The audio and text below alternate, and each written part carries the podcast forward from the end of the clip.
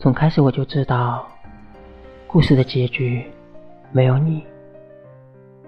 作者：木木阿木。你要知道，一头热的感情是很容易消耗殆尽的。日子久了，感情也就平淡了。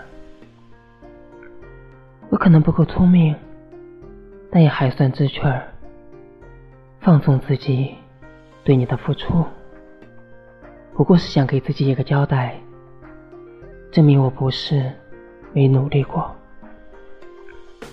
这出独角戏，我唱累了，自然就会下台的。